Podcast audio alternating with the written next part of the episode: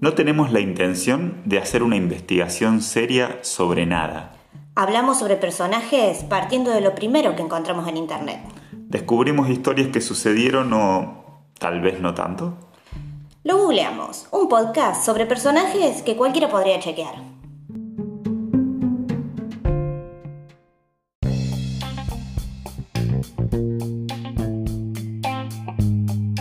Buenas andas, Magali. Buenas y santas, Lucas, querido. ¿Qué, tal? Este, yo tengo la sensación de que es fin de año, pero en realidad va, estamos llegando a fin de año, pero en realidad Está no. extraño, es- desde la pandemia todo es, es atemporal. Sí, El universo es muy confuso realmente. sí, sí. Yo solo no sé la- qué día es hoy. Sí, no solo de la pandemia, sino además uno también que no tiene hijos, que no. eh, Claro, Que es freelance. que es freelance, claro, el mundo se vuelve cada vez más confuso y más abstracto. Eh, pero bueno, la semana pasada estuvimos hablando sobre la Tierra y Sí. estuvimos hablando sobre Nicolás Copérnico y también sobre la creencia de la Tierra hueca. Exactamente. Eh, así que, eh, bueno, esta semana vamos a continuar porque otro, otro personaje que había ganado Claro, habíamos quedado como en un to be continued porque hubo un empate en la votación.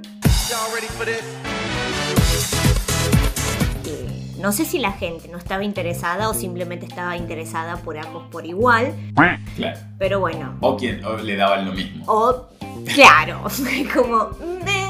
bueno, no sé.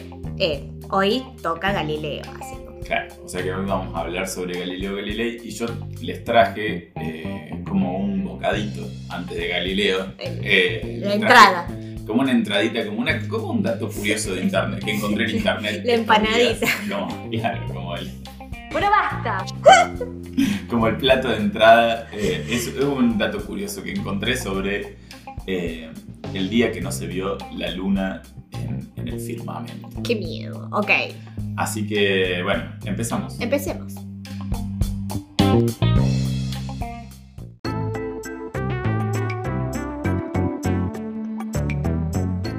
Prometí, voy a hablarles sobre el día en el que la, la luna no se vio.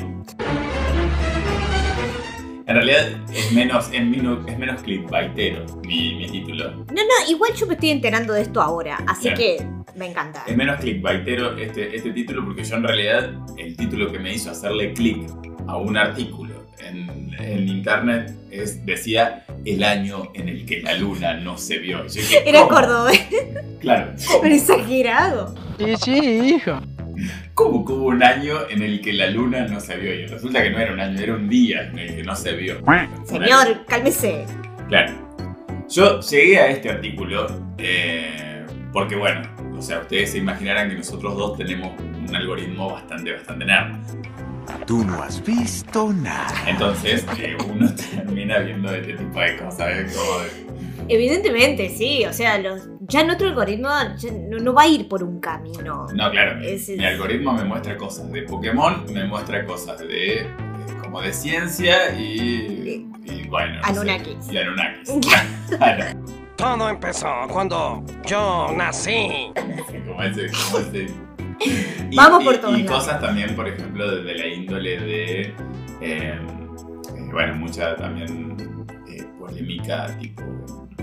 eh, real. eh, Eh, de ah, eh, como es, sí, sí, sí, chimento, chimento. Ah, mucho chimento, mucha farándula. Yo la verdad no puedo creer que me digas eso. Me cagaste toda la pareja que pudiste.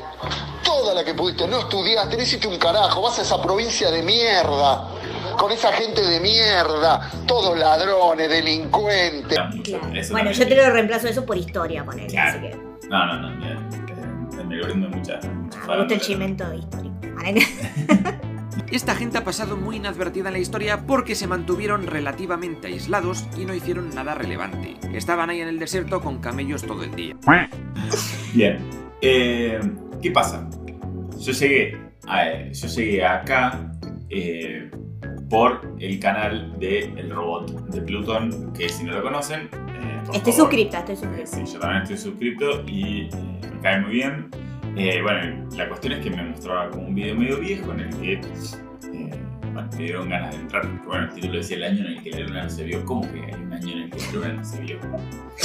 Otro más que está perdido en el tiempo. Resulta que fui a leer el artículo de lavanguardia.com. Eh, del- La vanguardia. lavanguardia.com que, del, eh, que habla de, de este año. No lo sé, Rick, parece falso. Estamos hablando del año 1110. Hace mucho, mucho tiempo. Hace mucho, mucho tiempo, cuando la gente no googleaba. Eh, claro, porque por ejemplo acá uno sale, a la- uno sale al patio y vos ves que la luna no está. Y- Bueno. Y, al toque googleás. No, realmente, yo flasheo que es luna nueva y bueno. No, no, no, no, no, no, no, no, no, no, no, no. Mm, Bueno, sí. Claro, no, yo busco un meme, busco algo que me esté explicando la realidad. Entra a Facebook a ver qué dice la gente. a ver qué ¿Insinúa que soy viejo? dice la gente. claro. O sea, Como si fuese un temblor, ¿viste? Tal cual, cuando- eso, eso mismo te iba a decir. Cuando hay un temblor, uno, uno dice, ok, se, o se me bajó la presión, o entro a Facebook y sí. Y confirmo. y confirmo si es un- efectivamente un temblor. Porque tiene 20 monos diciendo, che, tembló, tembló. Tembló- claro, tembló, tembló la tierra, es como, o yo estoy. Ok, no, fue un como- temblor. no, no, no, temblor. It's funny because it's true. Eh, bueno, eh, este artículo habla sobre la crónica de, de Peter Borough, eh, también conocida como el manuscrito Laúd, que data del año 1110 y que cito, cito al señor que escribió esto, Es, Peter es- Borough. es muy binario el año, ¿viste? 1, 1, Sí, 1, 0. 1110. Claro, es como el 2020. supongo. No, no, digo binario por el 1 y el 0, tipo, No, es sería un código. 2220. Un código para la Matrix.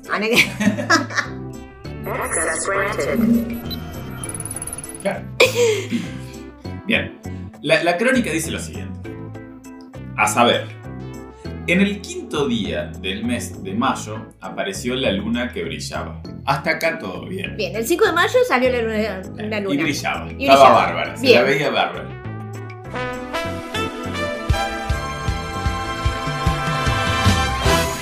Bonito. Bueno. Y luego, poco a poco, su luz disminuyó. De modo que, tan pronto como llegó la noche, se extinguió tan completamente que no se vio ni la luz, ni el orbe, ni nada en absoluto. Era como, ¿qué? Sufría un trastorno de bipolaridad. Y así continuó hasta el siguiente día y luego apareció de nuevo llena y brillante. Ok, pará. Me estoy diciendo Esto, que. esto es lo que escribió, Para, para, este es para. lo que escribió el señor.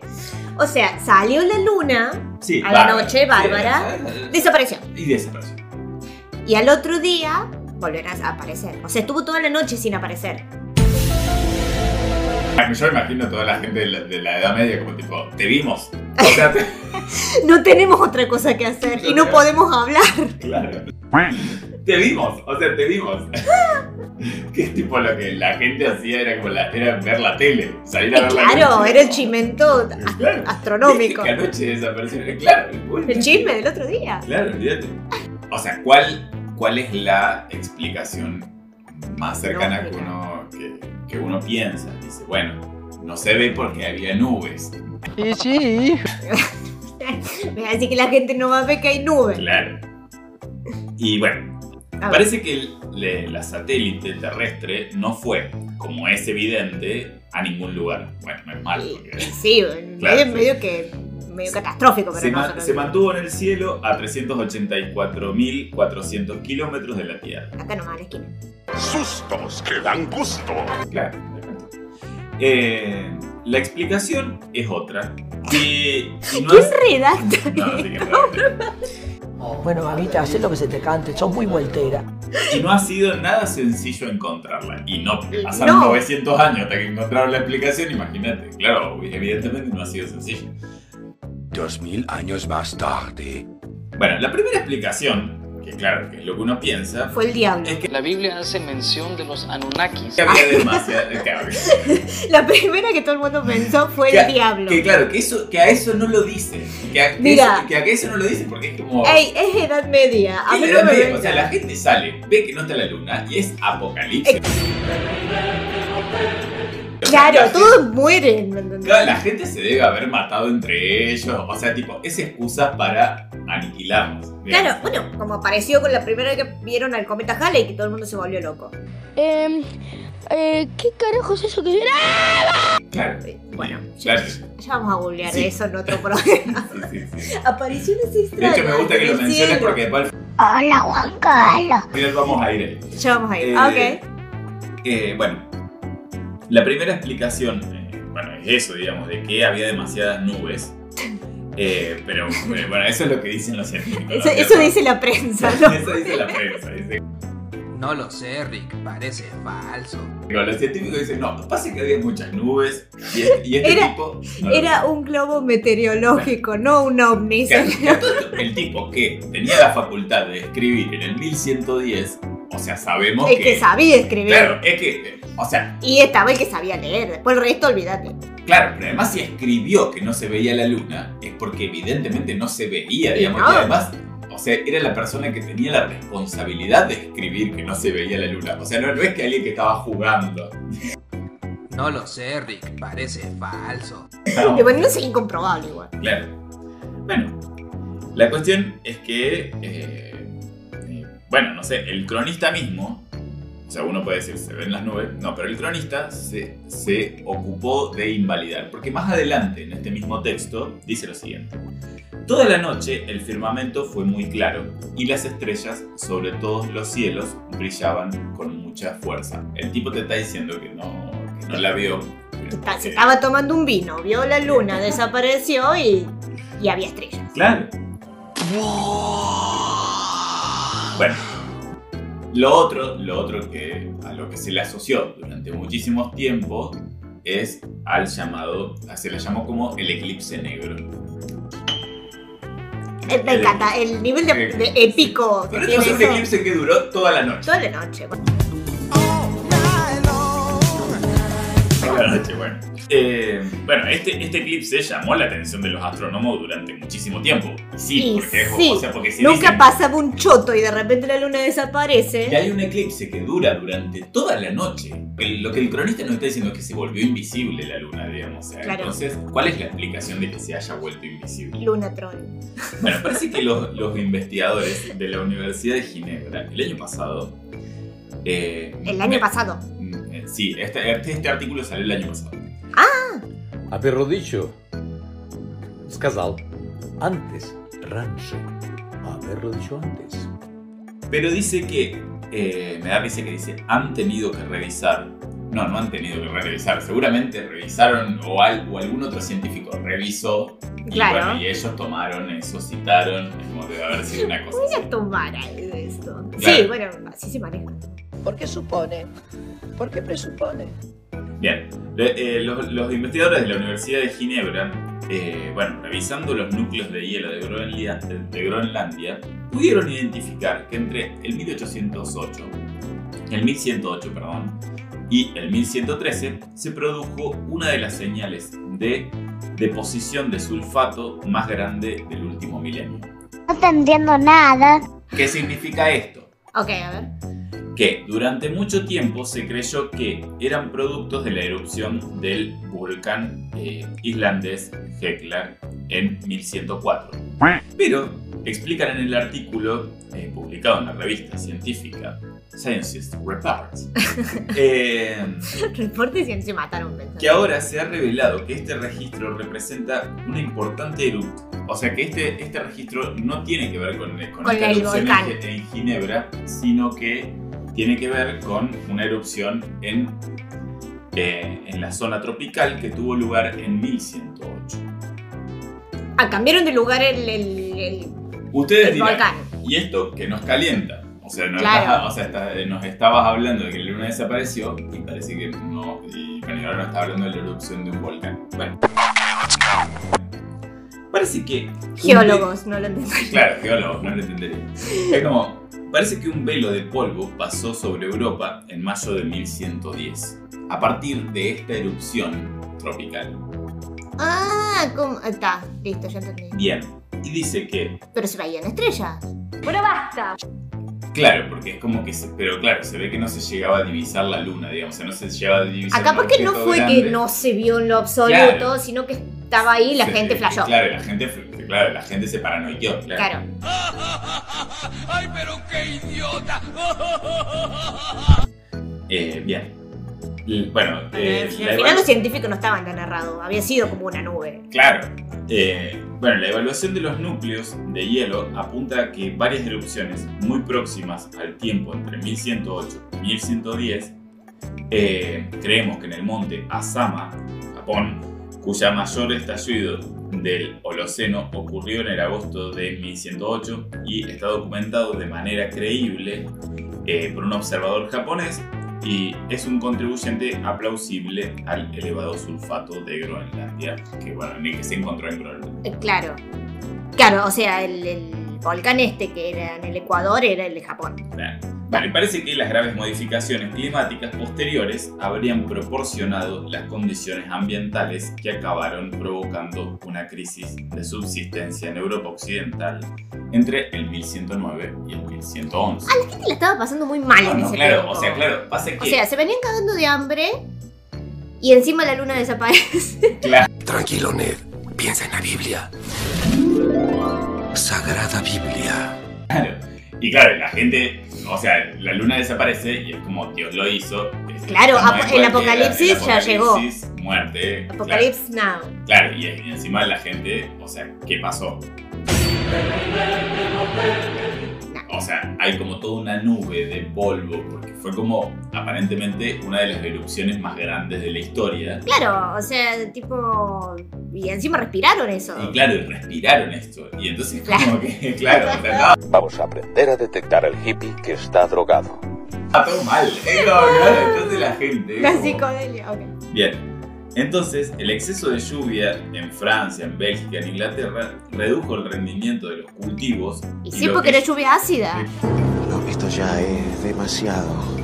Nada, no sé. Entonces, eh, a, lo que, a lo que voy. ¿Qué me llamó la atención de todo esto? Y porque se los quería compartir. Conclusiones. Porque- conclusiones. Eh, hacemos, vamos a hacer un cierre. Eh, lo que a mí me llamó un poco la atención es que, primero, el punto de vista de cómo explicar ciertas cosas. O sea, porque uno ahora puede googlear lo que quiera. Claro, pero en ese no tiempo no existía internet, no existía Claro. nada y vos solo te quedabas con el hecho y, y, bueno, no leías, tam- tampoco sabías leer.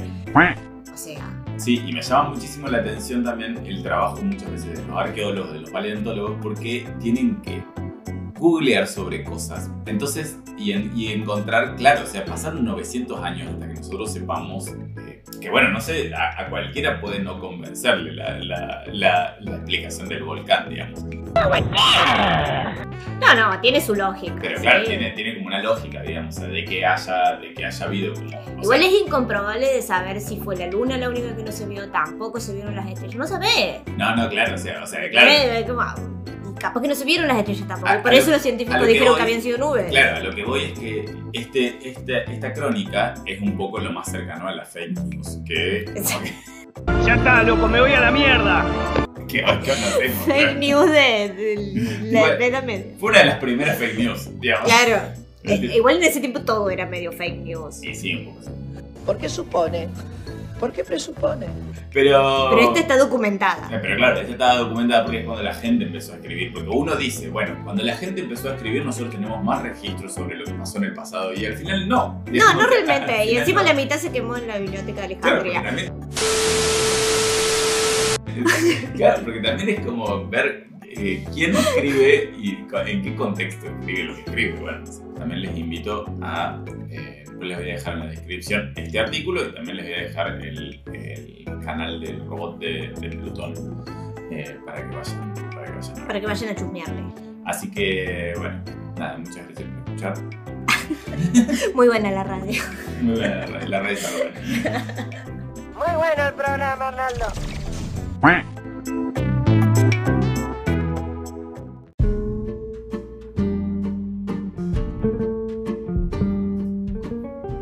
Bueno, amigos, nos vamos para. O sea, viene re bien que hayas hablado de la luna porque nos vamos con Galileo, ya vamos a llegar a la parte de la luna y Galileo. Bien. Pero está todo conectado en este mundo. las casualidades no existen. Y demás. En tu cara, Paul Auster. claro. Pero bueno, comencemos desde el, el principio. Eh, del principio del 15 de febrero de 1564. Sí. Nace el acuariano Galileo Galilei. Tengamos en cuenta esto. Copérnico también era acuariano. Sí, eso te iba a decir. Mira, si querés ser astrónomo tenés que ser acuariano. Claro, eh. Acuario te va muy bien. Te va muy bien con los astros. Eh, pero bueno, viene que Galileo nace en la Toscana, en Pisa, Italia.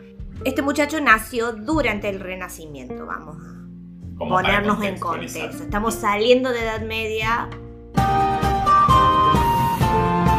Renacimiento, toda la gente está como, ah, bueno, el centro del universo con Copérnico. Pero en fin, él era el mayor de siete hermanos. ¿Ok? Todo, todo muy italiano. La mamá de, de Galileo se llamaba Giulia Amanati y su papá era Vincenzo Galilei. Sí, Todo muy italiano. Un comerciante de telas, amante de las artes. Ok, tocar la música, así El tocaba unos cuartetos, claro. Con una agujita de oro te descorazona. Y eh, este gusto es como que se lo contagió a su hijo después. Bien. Medio que Galileo ¿Qué, también lo- lo de tocaba. vender telas o lo.? No, no, no, no, lo de, de ser parte de una banda de rock. Ah, bien, bien, bien. Ok. Eh, pero en fin, cuando el chiqui tenía 10 años, ¿ok? Su papá entra a trabajar en la corte de los famosos Medici, ¿sí? Familia muy famosa italiana, creo que hay una serie. La cuestión que el padre como que se va a trabajar a la corte de los Medici como músico. Ah, Se va a tocar ahí unos, unas cumbias. A, a los Medici. Y eh, Me encanta la idea de que estén tocando cumbia. eh, sí, yo me, yo me imagino que es como una cumbia. Entonces como que se tienen que mudar de la Toscana, de Pisa, se tienen que ir a Florencia. Ok. Adiós, perdedores. Una vez ahí, el medio que el padre y la madre, medio que no, no, no se pueden hacer muy, muy, muy cargo de él, Me parece espantoso. O sea, que ocurran esas cosas en las familias es terrible. digamos, y lo mandan y se lo dan a un viejo que se llamaba Jacobo Borghini. Eh, pero bueno, este, este tal Jacobo le dio clases de latín, griego y matemáticas.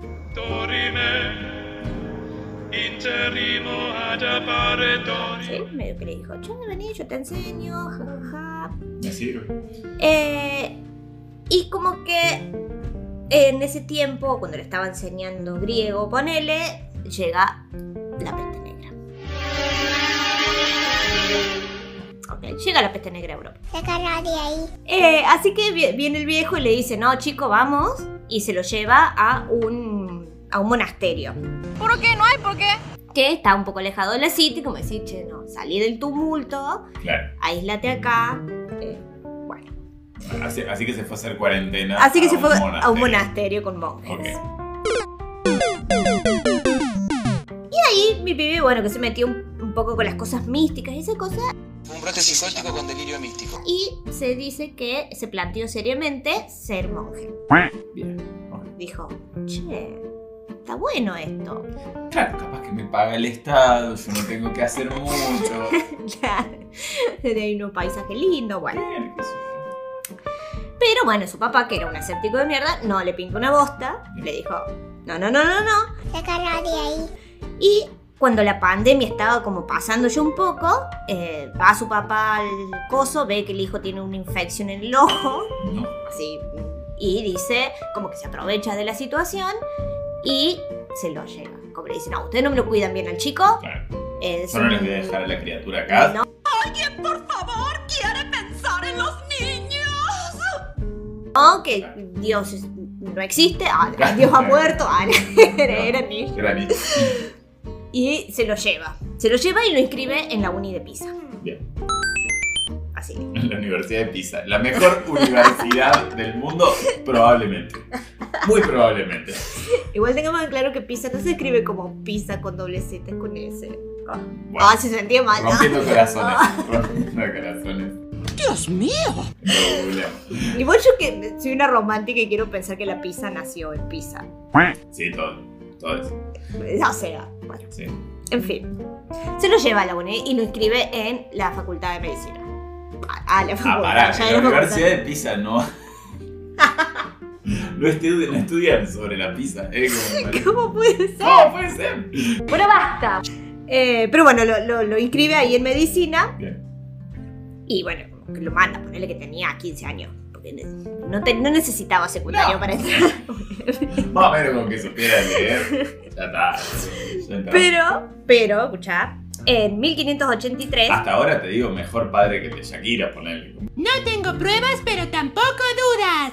Re, boludo. Sea, lo sacó de ese am- ambiente medio tóxico y lo llevó a la universidad. Sí, sí, sí. Pero bueno, en 1583, ok, viene que en la uni, en el patio por se cruzó con un matemático medio rari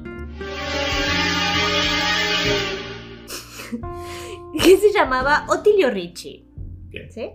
Que medio, o sea, porque era un rari, porque le pintaba eh, mezclar en, en sus estudios, en el matemático, la teoría con la práctica experimental. Cuéntame más. Hoy en día es común eso. Pero en ese momento decía, ¿qué le pasa esto? Era más teórico todo. porque- Claro, ¿cómo que anda comprobando cosas? Claro, ¿Cómo, cómo va a estar comprobando? ¿Qué, ¿Qué está haciendo? qué está haciendo? Bueno. ¿Qué, qué se piensa? Que esto es como eh, esta es la edad moderna. ¿Quién sos? Yo soy. ¿Quién sos? ya sabía, te lo. Así como que se lo cruza, eh, Galileo se lo cruza ahí en el patiecito detrás de una columna, le dice eh, este muchacho, eh, che pibe, ps, pibe, ¿querés- ¿querés unas ecuaciones? y le dice, bueno, dale, le dice. Uh, peligroso. Guarda, chicos. Ese, ese bueno, dale, eh, era un joven, un jovencito Galileo, y se fue a estudiar matemáticas. Porque no le pintaba un choto a la medicina. Parecía reaburrido, y encima él leía mucho de Eurípides y todo esto. Matemáticas, hijo. Era más- Eh, era más Euclides, perdón, no Eurípides. Euclides. Era más un alma libre. O bueno, uno de esos. Claro, en medio que iba, pero capaz que ni siquiera iba a las clases. Solo estaba ahí, en una. Y tenía 15 años también. Claro. Pero en fin, se mete de lleno ahí a estudiar, mi loco, con, con este Otilio, Pitágoras, Alquímedes y Platón. Bien. Se van los números duros así. Claro. O sea, y manda a la, a la mierda a Aristóteles. ¿ok? Así. Nos vimos. Chao. Chao, ni, ni te conozco. Bye, ni te conozco. Bye. Y bueno, así mi muchacho se mete muy de lleno, tanto, tanto, tanto, Leyó todos los libros de Sócrates. en todos los libros. los libros de que no existen de Sócrates. Tanto fue así que a los 19 años, escucha las edades acá. Te, si Copérnico era un copado en 5 años, este te lo revuelca. A los 19 años viene que descubrió la isocronía de los péndulos. A saber, isocronía es la división rítmica postulada del tiempo en porciones iguales por un idioma. El ritmo es un aspecto de la prosodia. Otros son entonación, acento y tempo, bla, bla. No sé. La cual no estoy versada en el tema. Pero es el movimiento del péndulo. Ah, bien, ok. Y que tiene un número y que funciona en determinado Claro, sí, tiempo. Sí, claro, sí, sí. Bien. Bueno, él lo creó como que Ah, estudiar el péndulo. y eso, claro. La isocronía de- del movimiento pendular, digamos. Claro que esto fue muy importante porque. Por ejemplo, Porque así era como que medían, ¿viste el aparatito ese que Sí. es como la V invertida con el péndulo colgando? Bueno, así medían, creo que las distancias, ¿ves? Claro. Sí, bueno. O bueno, no sé. Claro, sí, sí. Muy extraño, yo nunca entendí cómo funciona eso igual. No, no, yo tampoco, pero. Pero bueno, él lo hizo a los 19 años. Bien. ¿Qué hiciste vos a los 19? Nada. ¿Por qué lo dice tan brusco? Dibujé. Eh, pero bueno, yo en fin, no estoy muy, muy versada en el tema, pero, pero, se dice, o al menos decía ahí, en Wikipedia, Wikipedia es poder. que estas vendrían a ser las primeras o la base de la mecánica. Ajá. ¿Ok? De la mecánica. Claro, sí, sí, lo que los mecánicos llamaron, eh, o sea, llevaron para hacer un sistema matemático que les sirva para construir Cosas. cosas. Claro. Sí, sí. Ingeniero mecánico sabrá. Claro, tal cual, sí, sí, sí. Claro, sí, sí, probablemente deben haber hecho todo un sistema teórico Eh, para claro. aplicar en la práctica. Claro. Bueno, Galileo lo hizo. Ah, Bien. él empezó. Qué agradable sujeto. A los 22 años, ¿sí? Solo un par de años, mi cielo mejoró la balanza hidrostática de Arquímedes. O sea, iban lanzando así. ¿Qué es la balanza hidrostática? O bilanceta, yo las busqué acá. Es un tipo de balanza destinada al estudio del empuje ascensional ejercido por los fluidos sobre los cuerpos inmersos en ellos. No sé, tampoco estoy versada. No, no, tampoco. Buena idea. Pero se me viene a la cabeza la bolita flotando en el agua. un científico acá que nos pueda traducir todo esto que estamos leyendo. Me encantaría. Eh, o sea, está lo de Arquímedes, que de- era que él cuando se metía a la, a la bañera Sí. a bañarse veía como el agua subía. Claro, lo de Y yo creo- Sí, sí, Claro, y eso. Y como que él lo mejoró. claro. O sea, la balanza esta. Que hace medidas, supongo. Cosa matemática. Matemáticas, hijo. Eh, de todas formas, mi muchacho, a pesar de estar todo así muy metido, continúa con sus estudios sobre las oscilaciones del péndulo, ¿sí? Y también inventa el pulsómetro. Ok. Así va, va lanzando. Ta, ta, ta. ¡Ya basta, Freezer! Eh, bueno, este, el pulsómetro permite ayudar a medir el pulso y aporta una escala de tiempo que no existía aún. Me sirve. Me sirve un montón. Pero bueno, ahí también comienza con sus estudios sobre la caída de los cuerpos. Así.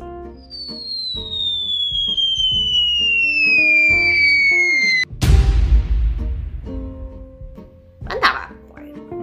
Ahí encima Me experimentaba. encanta, me encanta porque el estudio de cómo caen los cuerpos suena como conceptual. Ah. ¿eh? Bueno, basta. se tiraba, se tira dramáticamente el piso. claro, claro. claro. Una- un artista contemporáneo podría hacer toda una obra en relación. Eh, bueno, a ver, acá yo les tiro un dato de color. En 1588, ojo, el 88 nace Ojo, claro, bien acá. 88, como ustedes saben.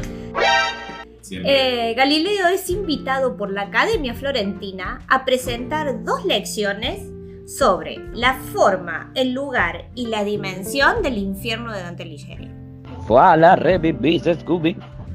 O sea, que, o sea que el tipo dijo, bueno, yo a esto que Dante, que estaba en una. Que estaba en una. que- que- A mí, a mí siempre me llamó mucho la atención el de, la, que- de la Divina Comedia, que en realidad no es una comedia, sino que es un dramón. es, Es- drama, es el dramón. Es el dramón. El tipo que se va al infierno a buscar a, a su esposa y encima. Bueno, spoiler alert. Sí, no, spoiler. Spoiler alert. Encima, después muere la, la- la mujer. Sí. Luego- Claro, o sea, como el drama. No, pero encima que él pasa por todo el infierno, pasa por el purgatorio, pasa por el cielo, todo el mundo lo trata mal. Eso me encantaba igual. Era como, Sí. sos un imbécil, le dicen un poco más y, lo, y pegan, ¿me entendés? Mal.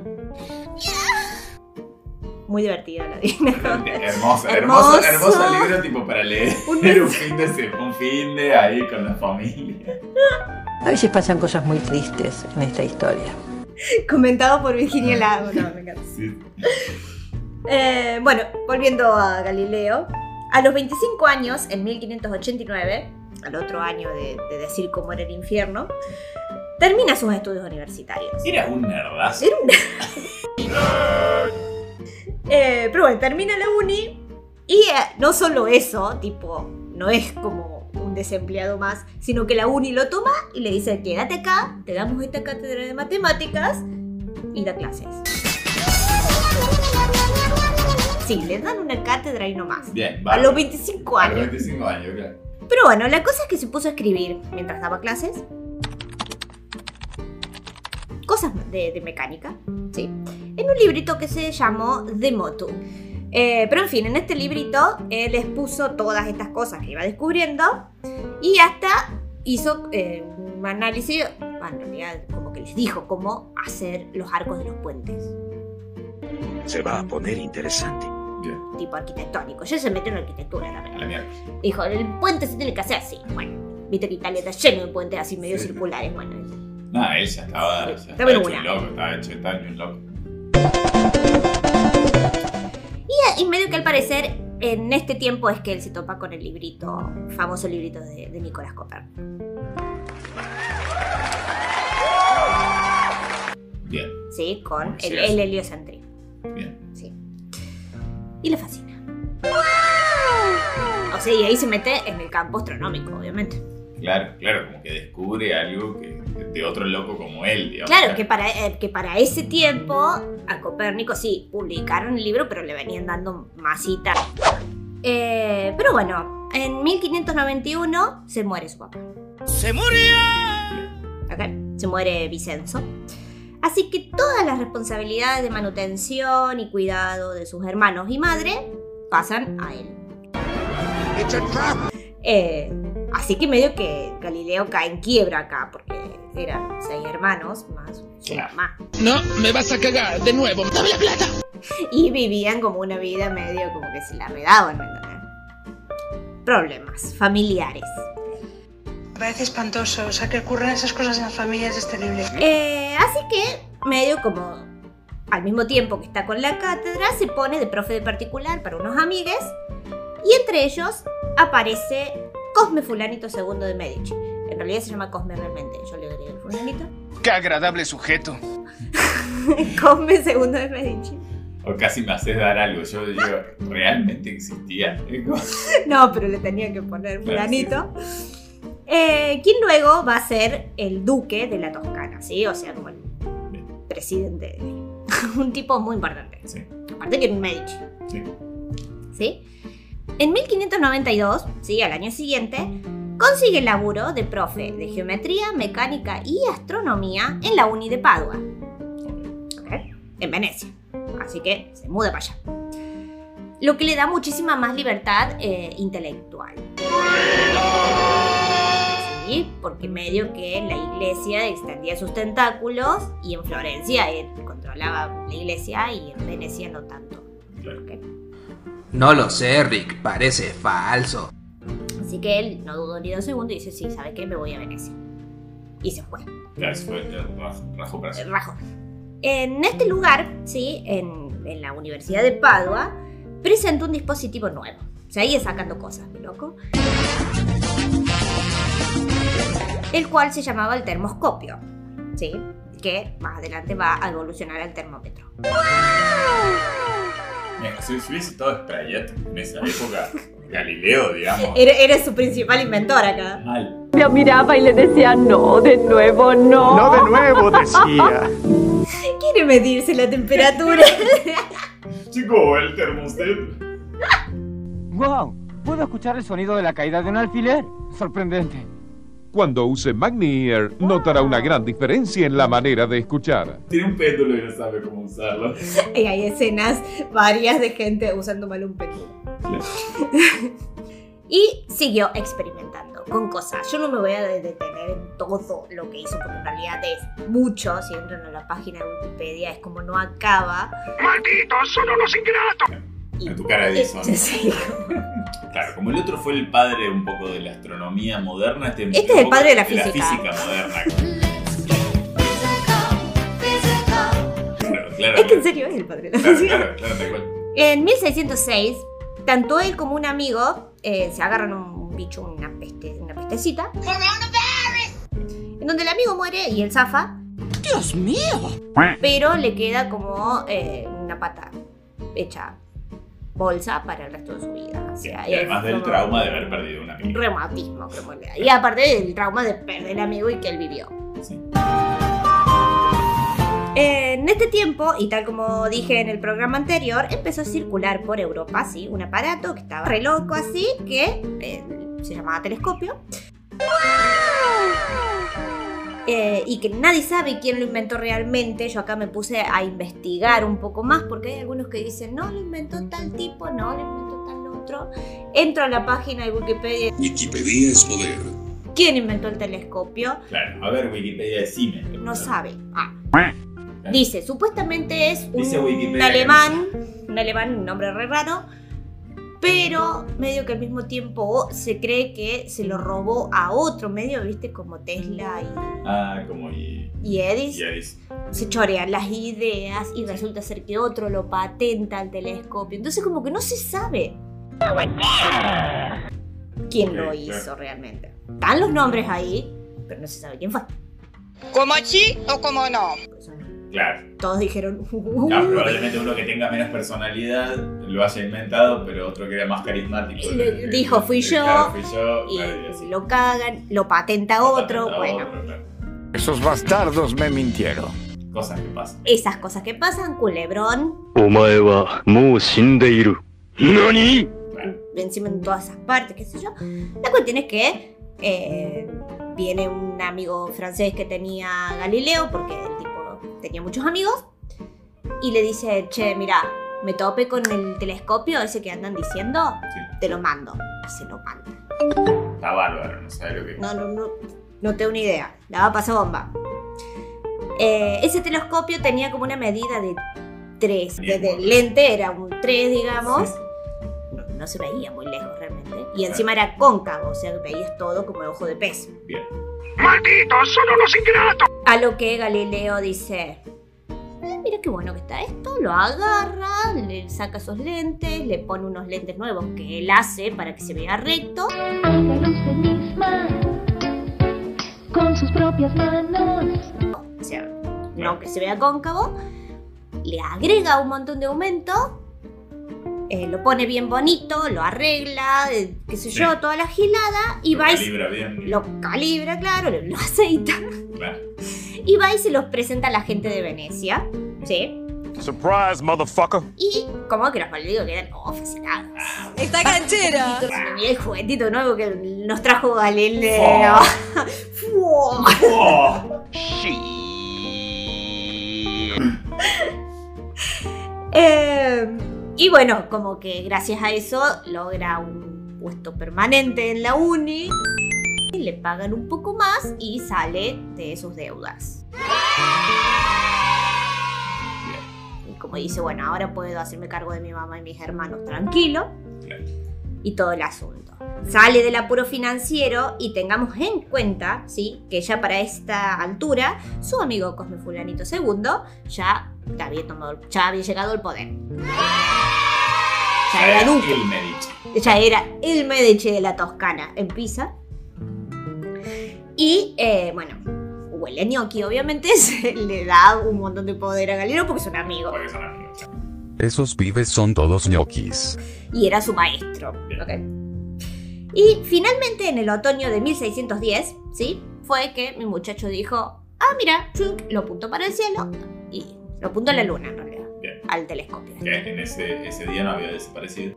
Que, no, claro, esto ya había pasado eh, 500 años Dos mil años más tarde. desde el acontecimiento. Eh, pero bueno, lo apuntó a la luna, fue como el- así como, eh, che, si puedo ver tan lejos, como se verá la luna. Listo, la apunto. ¿Quién no lo hace? La cuestión es que lo apuntó y dice, che, no llego a ver tanto, y le agregó más aumento. Y mi muchacho se topó con algo que le voló la peluca, porque eh, se puso como a querer estudiar las fases de la luna, ¿ok? Y cuando vio, y para ese momento se decía de que era como, bueno, un coso plano que va cambiando de color. Una cosa. Ah, Tiene un conejo también, bueno. Un brote psicótico con delirio místico. Ya hace mucho que no actualizamos esta página. Che, la página de Wikipedia de la Luna nos quedó medio como Pues, actualizada. ¿Ves? Ahí entra Galileo, tiqui, tiqui, tiqui, Claro, no. empieza a redactar. empieza a redactar la página de Wikipedia. Eh, la, la cosa es que él ve la, la- la fase de la luna y viste que la luna cuando cambia de la parte oscura a la clara, ahí es donde más se ve la profundidad de los cráteres, de los valles, las montañas. Bueno, Galileo fue el primero en ver esto. Claro. En ver de que... Ah, porque no había nadie que, habí- que hubiese. Primero, no había, visto. había muy pocas personas que tenían un telescopio. Y no Y había nadie lo había apuntado. No, no había nadie que lo había apuntado y que lo había mejorado. No, bueno, igual vamos ahí un, un dato. Eh, se dice, se dice de que eh, todo esto se lo atribuyeron a Galileo, o sea que él fue el primero en ver la luna, en descubrir Sí. los cráteres y toda la gilada. Eh, pero en realidad él no era el primero que apuntó el telescopio a la luna. Pero él era el influencer más grande. Excelente. Todo está saliendo muy bien. Claro, claro, claro. Así que por eso se lo atribuyen a él. Tenía más followers él. Claro. La cuestión es que miró, miró, sacó cálculos y agarró y le empezó a dibujar. Son re bonitas. Yo acá tengo para mostrarte los dibujitos que él hace, los primeros dibujos de cómo se ve la luna realmente. Ah, son hermosos. Él va Partecita por partecita, porque encima él no podía ver todo, tenía que ver parte por parte de la luna y la va dibujando. La cuestión es que él siempre Ah. estaba como en su cuartito oscuro, mirando la luna. O sea, partecitas de la luna porque no la podía ver en su totalidad. El, el- el telescopio era muy pequeño, digamos. No es como los de ahora, que son todo un edificio. Pero eh, la cuestión es que no solo vio todos los cráteres, valles, eh, qué sé yo, sino que hasta llegó a sacar el- la altura de algunos valles. Increíble. Que para hasta ese momento ni siquiera en la Tierra se podía medir realmente una montaña, por ejemplo. Claro. Claro, claro, para verlo con, con, Pero con, a la con- con de- distancia. con detalle, con cálculo, bueno, hasta le sacó el, el cálculo ahí una montaña. Que eran unos 7000 metros. Claro, era como, una, era como un hombre calculadora. Eh, claro, como Copérnico. como- Claro, claro, claro. Solo que Copérnico no tenía el Ni telescopio. tenía telescopio, claro. Acá es fight. ¿Ustedes son Team Copérnico o Team o, Galileo? o Team Galileo, claro. Eh, al pan pan, al vino vino, sobre las cartas a la mesa. Pero bueno, en pocas semanas, escucha amigo, acá te caes. En muy pocas semanas él descubrirá la naturaleza de la Vía Láctea, cuentan las estrellas de la constelación de Orión y constata que ciertas estrellas visibles a simple vista son en realidad cúmulos de estrellas.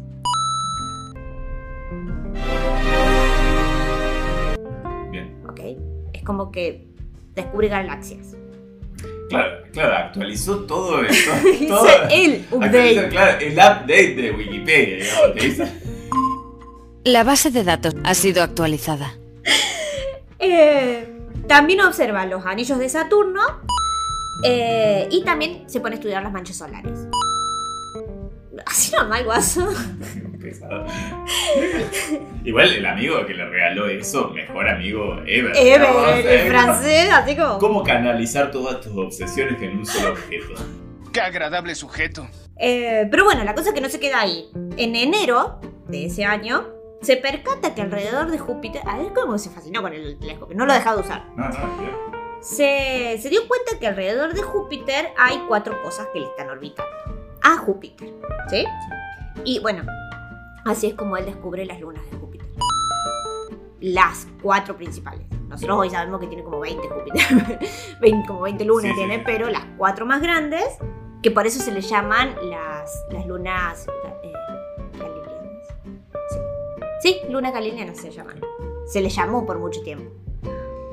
Eh, que bueno, son Ganímedes, Io, Europa y Calisto. ¿sí? Que son. Que dato a color, prontamente se va a enviar una sonda, o no sé si ya salió para allá, porque tres de estas se sabe que son oceánicas. ¡Bajo el mar! ¡Bajo el mar! Es decir, están cubiertos por hielo, pero debajo del hielo es todo un océano. Bien. ¿Sí? Y se cree que podría haber vida. Y vos decís probablemente eh, ya se han salido y sí, probablemente porque nosotros estamos subiendo esto a internet, entonces como cualquier persona eh, lo puede estar escuchando. desde Eh, claro, eh, posiblemente a esta altura todavía no, no- no me acuerdo si ya salió o no la sonda. Que es como el robotito que mandaron a Marte, pero lo mandan a Bueno, Ganímedes. Gente creo. del futuro eh, mandan mensajitos de Y cómo nos les fue, dicen. de, de cómo le fue a la sonda. Y nos dicen si hay sirenas en, Claro, sirenas en Calisto, claro. no sé. Eres una vergüenza para la naturaleza. Y se supone que una de estas, creo que Europa, es la, la donde podríamos ir a hacer colonia. Claro, sí. Mamá, se metió otro peje lagarto. La cuestión es que Galileo en ese momento no lo sabía todo esto. No, no, claro. Solo él vio cuatro puntitos locos ahí. Sí, sí. Y le voló la peluca porque se dio cuenta de que no todo gira alrededor del Sol.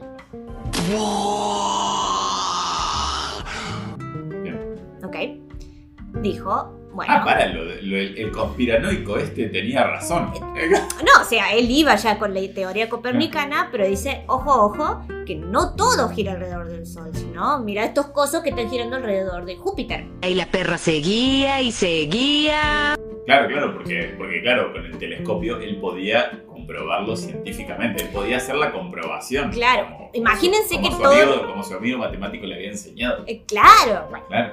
Queridos científicos, no mamen. Eh, tengamos en cuenta que para él Júpiter y sus satélites, ¿sí? las lunas, son eh, empezaron a ser como un modelo del sistema solar, real, visto, que lo podía ver, ¿me entendés? O sea, comprobar. Gracias a ello puede demostrar que de las órbitas de cristal de Aristóteles, habría que ver la teoría de Aristóteles, que es de la que se agarra Ptolomeo y todo el asunto, no existen.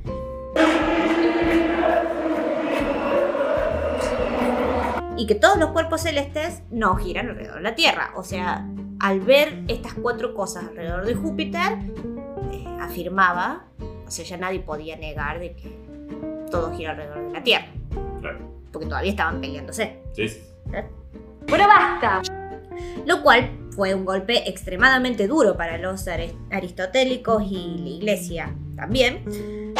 Y bueno, todo esto lo plantea en su librito nuevo que se llama El mensajero de las estrellas.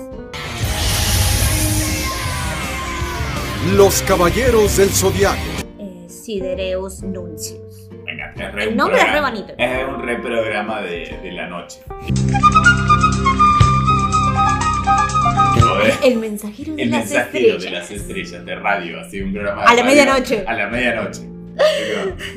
Después de la publicación de este librito, de El mensajero de las estrellas,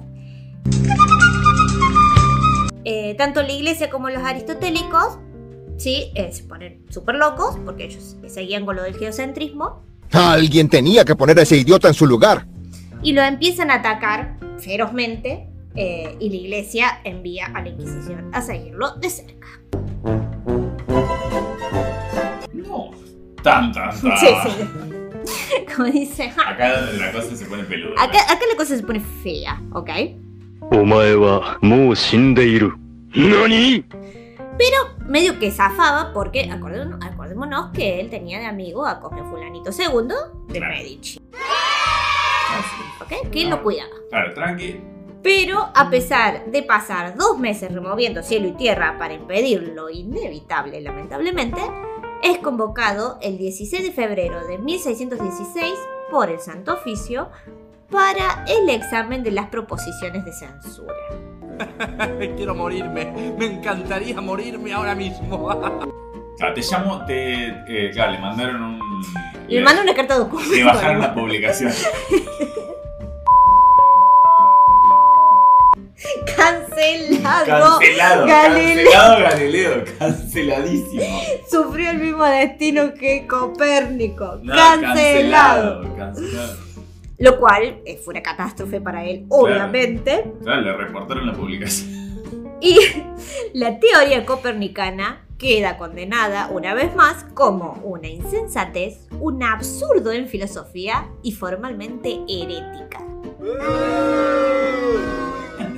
Acá, gracias a Galileo, le dicen hereje por fin a Copérnico. A ver, a ver, ¿qué pasó? O sea, medio que la venían peleando todos. Ah, o sea que el otro. El otro y ahora, por culpa de Galileo, le clavan un hereje el otro hereje, también. Y vos también. Es la meca de la irreverencia. Y vos también. le tiran la teoría y no le da lugar a los otros. Eh, todo porque Galileo andaba gritando a cuatro vientos de todo. de decir, chicos. son unos boludos ustedes. Claro, me imagínese es que también descubrí todo esto. Como, claro, o sea, como que. No, pero se sabe de que Galileo era arrogante. Oye, tranquilo, viejo. Y, y claro, sí, porque olvídate, o sea, toda esta O sea, no era un calladito como Copérnico que decía, no, mejor me guardo, porque qué sé yo. No, este iba por todos lados Y diciendo. además descubriendo todas estas cosas, se deben haber olvidado, ¿sabés la, la, ¿sabés la de Padre Nuestro que se, debe- que se deben haber debido? Porque, o sea, porque te olvidás de rezar, te olvidás de ¡Claro! Tranquilo, Ned. Piensa en la Biblia. El 25 y 26 de febrero de 1616, la censura es ratificada por la Inquisición, ¿sí? Y el Papa Pablo V. O sea que ahí ya no, ya no hay tu tía. Claro, ahí ya, ya no. Ya le bajaron la cuenta directamente. no, no fueron tan medio como dijeron, no, no, no seamos tan forros, la iglesia dice, y le permiten exponer sus tesis. Es, tipo, bueno, ¿querés exponer tus tesis? Bueno, bueno exponélas. A, ver, a ver tanto que sabes.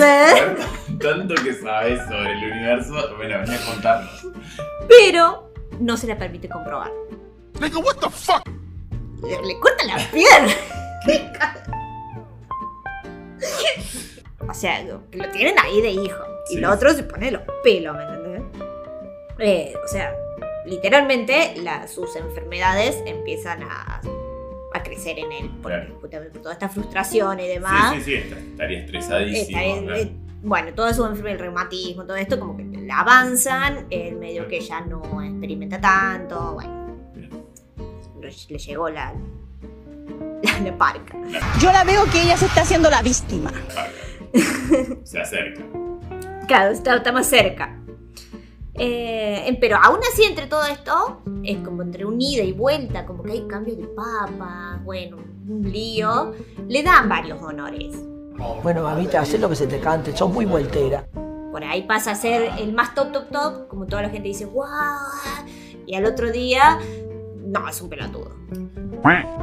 Claro. ¿Me entendés? Como iba y venía. ¿sabes? Claro, era una figura como controversial, digamos. Era como. No sé si controversial, es la iglesia la que le daba y le quitaba, ¿me entendés? Como Claro. que le hacía chungui chungui. Claro. Y Galileo, bueno, no sé. Y sí, era controversial. Pero bueno. Igual yo creo que en esta época todo el mundo se peleaba por todo. La cuestión es que mucho lío, mucho lío, y viene que en 1620 muere Cosme Fulanito. ¡Se murió! No. No, su único. Súbitamente muere. No. Y es como, ah.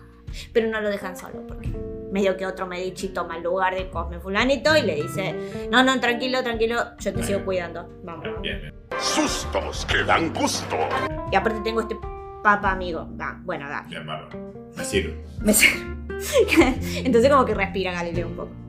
Pero bueno, se le murió el amigo que más lo cuidaba. La cuestión es que eh, después de esto, de la muerte y de que lo siguen apoyando y que hay un nuevo papa, puede publicar un par de cosas más. ¿Sí? Y en 1632 mete y presenta estudios sobre las mareas de no sé qué cosa que plantea cómo es que rotamos alrededor del Sol desde un punto de vista puramente físico. Sí, Bien. ¿ok? Acá ya eh, como que expone literalmente cómo es que lo hacemos, eh, lo comprueba físicamente, porque él, recordemos que experimenta, demuestra todo y le lava la cara a todos los geocentristas. Y acá Claro, hace las comprobaciones pertinentes y. Claro. Claro, pero así como mala leche. ¿Me entendés? Lo hace de mala leche, le lava la cara a los geocentristas y la iglesia dice, bueno, basta. ¿Hasta cuándo? Hasta que llegué. Ah, yo, yo mantuve la, mantuve la vida hasta acá. Claro. No, loquito, no te, no te, no te pases, Yo te de- no te pases de permití- listo. Ubicate. Ubicate en la palmera. Así que, ¿qué pasó? ¿Qué va a pasar? Condenan de hereje. Bien. Y sí, hijo. Entonces ya está. Listo. No, no te vamos a permitir de nuevo que sigas publicando. Bueno, publicas más. ¿Sabes qué? Te vas, eh, no vas a publicar nunca más en tu vida. Te vamos a dar eh, cárcel en tu casa. Bien. De cárcel domiciliaria. Domiciliario, la domiciliario. A la domiciliaria y lo mandan a una finca que tenía él. Vos lo tenés que llevar al lugar más recóndito de tu casa, al último dormitorio y si es posible al sótano, bien escondido. Y ahí lo reventás a balazos. Bueno, si nomás te fuiste a una finca en, Sí, en Italia. En Italia, bueno. Bueno, sí, pero también es Que como- estaba en las afueras de Florencia. Claro.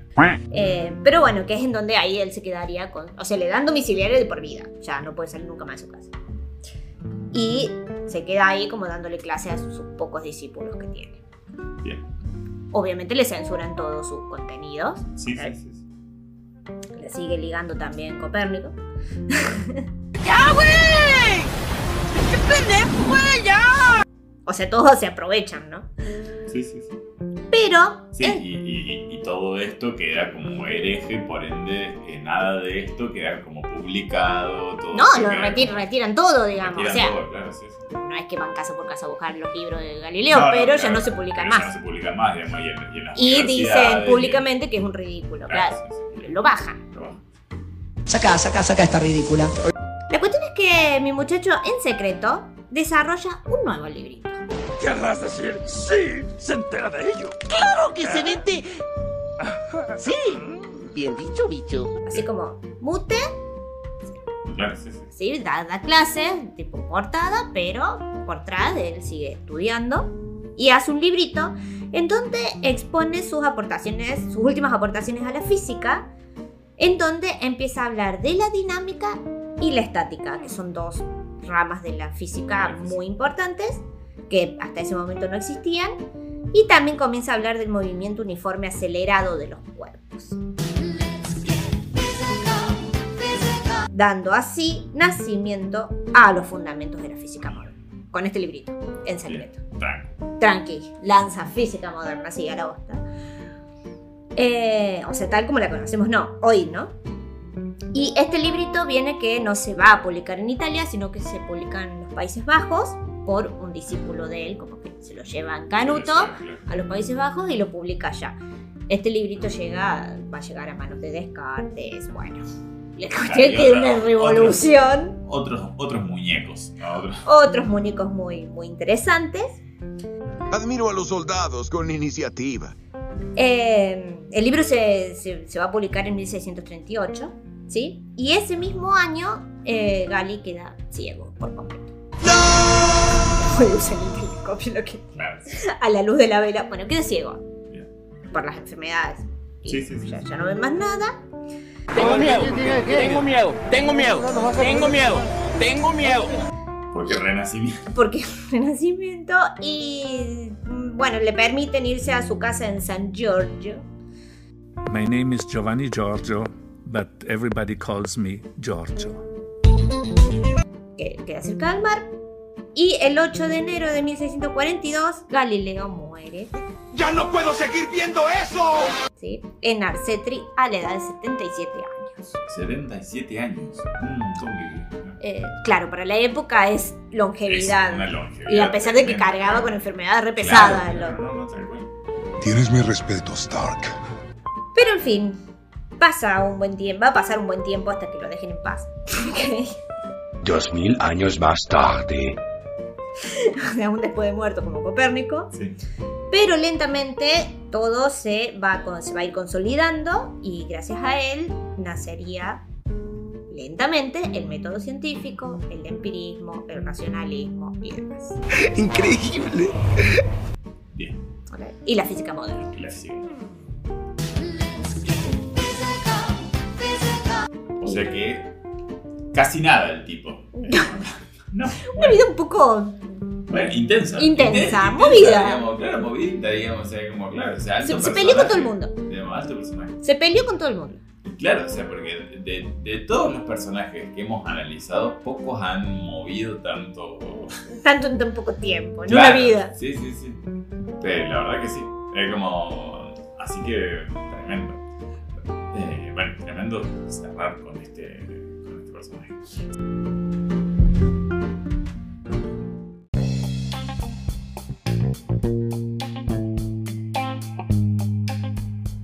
Ahora sí.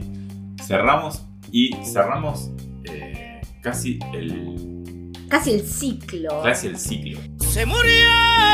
Y vamos a cerrar en el número 10, pero. Claro, íbamos a cerrar en el número 10, pero al final pasaron cosas. Y veníamos bien, pero de golpe pasaron cosas. Pandemia. pandemia y terminamos hasta el número 20 y estuvo bueno también hacer todo este recorrido eh, porque eh, al final viste que cuando uno termina, empieza a googlear termina googleando cosas que nada que ver y, Y empezamos- seguís. y seguís Es sin fin. y es, infin- y es infinito.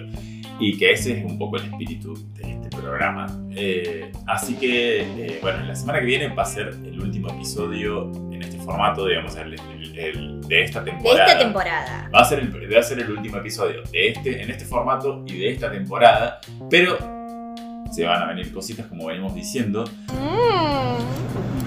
Eh, estamos locos y experimentando así como Galileo. Así como Galileo, en- adentrándonos al método científico de la falopa. De la falopa. ¡Tengo miedo! Ah, de- del internet y de la falopa. Así que, Sin cálculos. Así que bueno, estén atentos a las, a las redes porque hay, hay muchas cositas que estamos preparando y, y bueno, como siempre, eh, miren al cielo Fíjense si la luna está. y vayan por la sombra.